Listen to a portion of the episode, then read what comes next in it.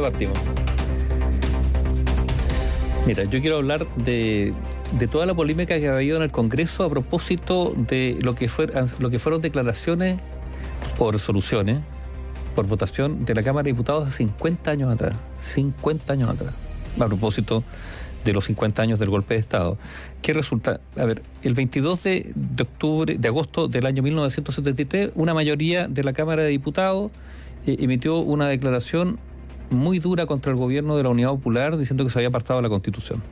Algunos han considerado esto como una especie de invitación a dar un golpe de Estado.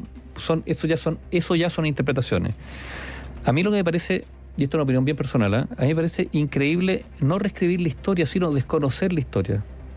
Eh, y creo que a veces lo que hay eh, es una especie de dicotomía que se crea entre memoria e historia. La memoria está cargada de subjetividad. La historia debería estar fundada más bien en los hechos. No podemos desconocer los hechos. En marzo del año 1973 hubo una elección parlamentaria en Chile. Se, se eligió completamente la totalidad de la Cámara de Diputados y un porcentaje del Senado y tanto gobierno y oposición de aquella época se la jugaron y creyeron que esa elección iba a ser definitiva. Y no lo fue para ninguno de los dos campos en virtud de lo que querían. El gobierno de Salvador Allende quería obtener una mayoría, el 50% más uno, eh, para desde ahí pretender eventualmente un plebiscito para buscar una fórmula constitucional distinta, con una Cámara única, entre otras cosas. Eh, y por lo tanto la aspiración del gobierno neopopular era alcanzar la mayoría, mostrar que era mayoría. No lo lograron. ¿Qué quería la oposición? Particularmente la, la derecha y la democracia cristiana que ya estaban aliados electoralmente en el CODE.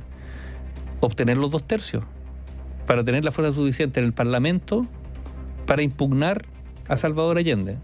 Tampoco lo consiguió. O sea, las metas que se propusieron, tanto bandos de oposición como de oficialismo, no lo lograron.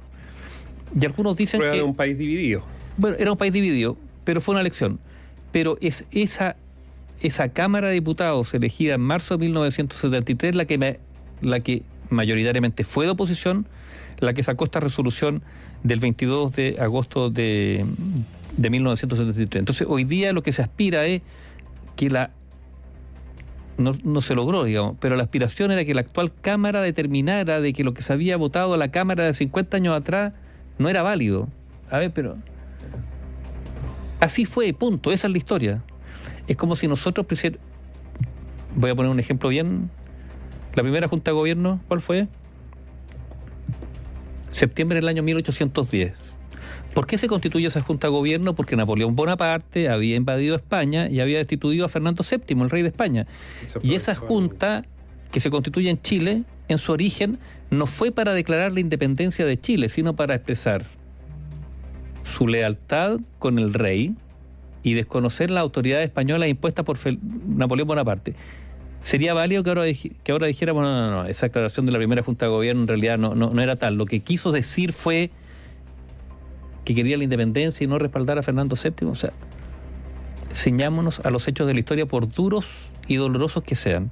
Hubo una mayoría de la Cámara de Diputados elegida democráticamente en marzo de ese mismo año que emitió esa declaración y esa declaración está punto. Pretender desconocerla. que el debate, por lo que yo entiendo, lo que dijo José Miguel Insulza y varios, perdón, y que el presidente se sumó a través de redes sociales, no, no es el contenido de la carta ni los hechos, sino es el acto en sí, que es, que es fue entendido Recordar la historia.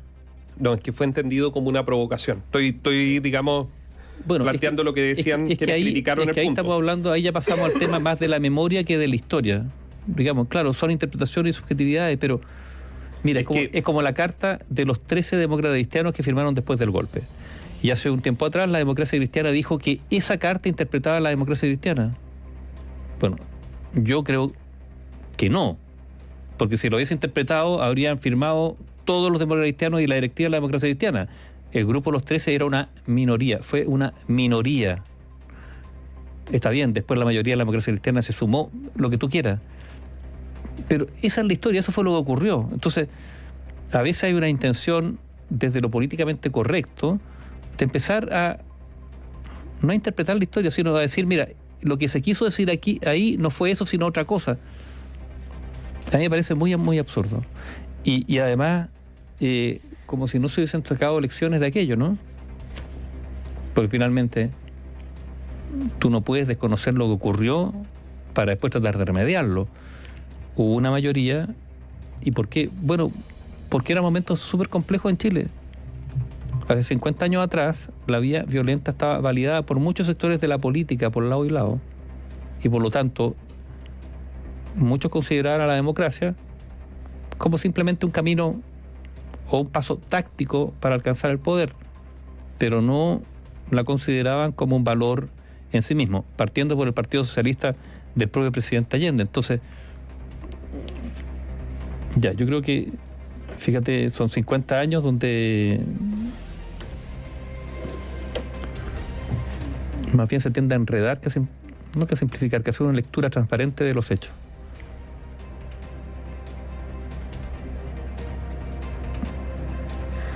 Sí, bueno, ayer yo creo que hubo muchos discursos también interesados respecto a cada uno de sus... Bueno, todos quieren sacar, todos quieren eh, sacar eh, partido de... Más electoralmente, probablemente no puedo generalizar. Probablemente hay, hay muchos. Eh, yo creo que Armen Hertz tiene todo el derecho a llevar a su, no, a su marido a ver en, una fotografía y donde ella quiera y al momento que ella quiera. Está bien, pero no puedes desconocer de que hubo una mayoría parlamentaria que en su momento opinó algo. Y eso fue lo que opinó, punto. Yo no puedo estar de acuerdo o no con lo que opinó, pero no empezar a tratar de Sí, a mí, lo único que me pasa con todo este debate, eh, digamos, como una generación que vinieron después y con todo el respeto, que en este minuto están, hay tantos proyectos, tantas leyes que discutir que son trascendentes para... A mí, a, mí, ¿sabes lo que me pasa? Que, darse, darse el tiempo de seguir en, en, debates que se pueden hacer fuera del Congreso perfectamente. Es que a ver, es que yo creo que estas son las cosas que han generado un desprestigio total de la política, además. están matando chilenos, se necesitan leyes para el Ministerio del Interior, de Seguridad, lo que ustedes quieran, pero hay tanto que trabajar en materia legislativa. Eh, que creo que es sumamente importante acelerar. Este otro debate se tiene que dar. Yo no estoy diciendo que no, solo estoy diciendo que perdemos tiempo gritándose de un lado a otro, tratándose de lo peor que lo único que evidencia es un quiebre que hace, digamos, bueno, que 2.800 millones de dólares se hayan ido, que haya gente que tenga dudas respecto al futuro. Eh, porque muestran un país totalmente Pero quizás el otro también. Hace 50 años hubo un quiebre. Y ese quiebre se dio, entre otras cosas, porque la política no fue capaz de solucionar las diferencias. A ver si partamos. las crisis políticas se, se, solucionan con política. Y lo de hace 50 años atrás fue un fracaso de la política. Partamos por ahí. Un fracaso rotundo de la política. y ahí veremos de cuáles son las responsabilidades, de quién y cómo. Pero es la política la que no fue capaz de encontrar una solución. Entonces hoy día nos encontramos con que la política, desprestigiada al máximo por la actuación de los propios políticos, digámoslo también, por las maneras como opinan una vez A y al día siguiente B, dependiendo de la situación en la que están, entre otras cosas, si están en la oposición o del gobierno, bueno, esa política se ha mostrado no solamente irritante a la manera de debatir entre ellos mismos, sino también considerada por muchos ineficiente. Y cuando, y cuando eso ocurre es la democracia la que está, digamos, cojeando. Si, si, si, lo grave es que son esos señores, elegidos por todos nosotros, que nos representan, sobre su actuación depende también la calidad de la democracia que el ciudadano percibe.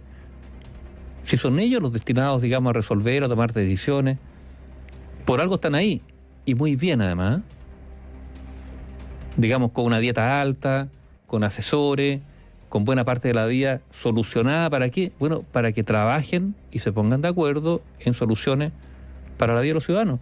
Entonces, cuando, cuando eso no es que no ocurra, pero empieza a ser tan dificultoso, tan precario y a veces tan poco eficiente, es la imagen de la política la que empieza a erosionarse. Porque nosotros habíamos, los políticos profesionales, porque eso son, es una profesión que ellos han adoptado, son tipos muy privilegiados. inamovilidad por cuatro u ocho años, pega asegurada por ese periodo, por lo menos, un sueldo altísimo, grandes preventas, poca fiscalización, también, poca fiscalización. O sea, cero fiscalización en el caso del Parlamento. Porque ellos mismos no pueden ir a...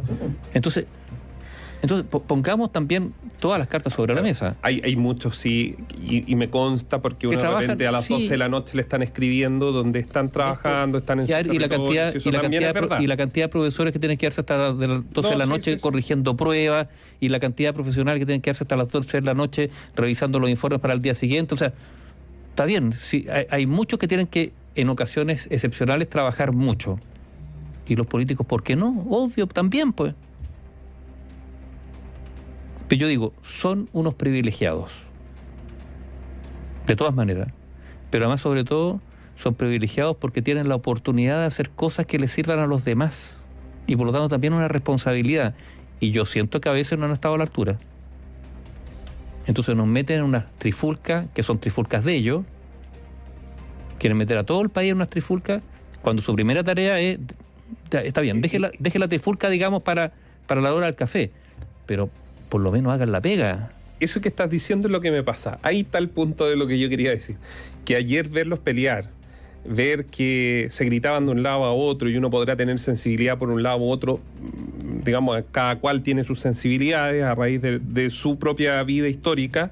Eh, verlos en eso cuando están, hay tanta cosa que por hacer, tanto proyecto, tanto que debatir de verdad ahora, del Chile de ahora.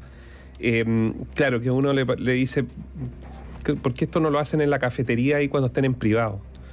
Porque, finalmente cuando se grita a la derecha, le grita a la izquierda y la izquierda a la derecha se están representando a sí mismos y yo no, sé si están, creo, y no estar equivocado, que no están representando a la gente que está en la calle en este minuto, que le van a robar el celular, que tiene que irse a acostar temprano, que anda buscando trabajo, que son profesionales, que tienen su título, pero resulta que no encuentran la pega. Néstor, porque yo creo que ellos están, muchos de ellos, para no ponerlo todo en un mismo saco, creen que así ellos garantizan el voto duro que les va a permitir reelegirse.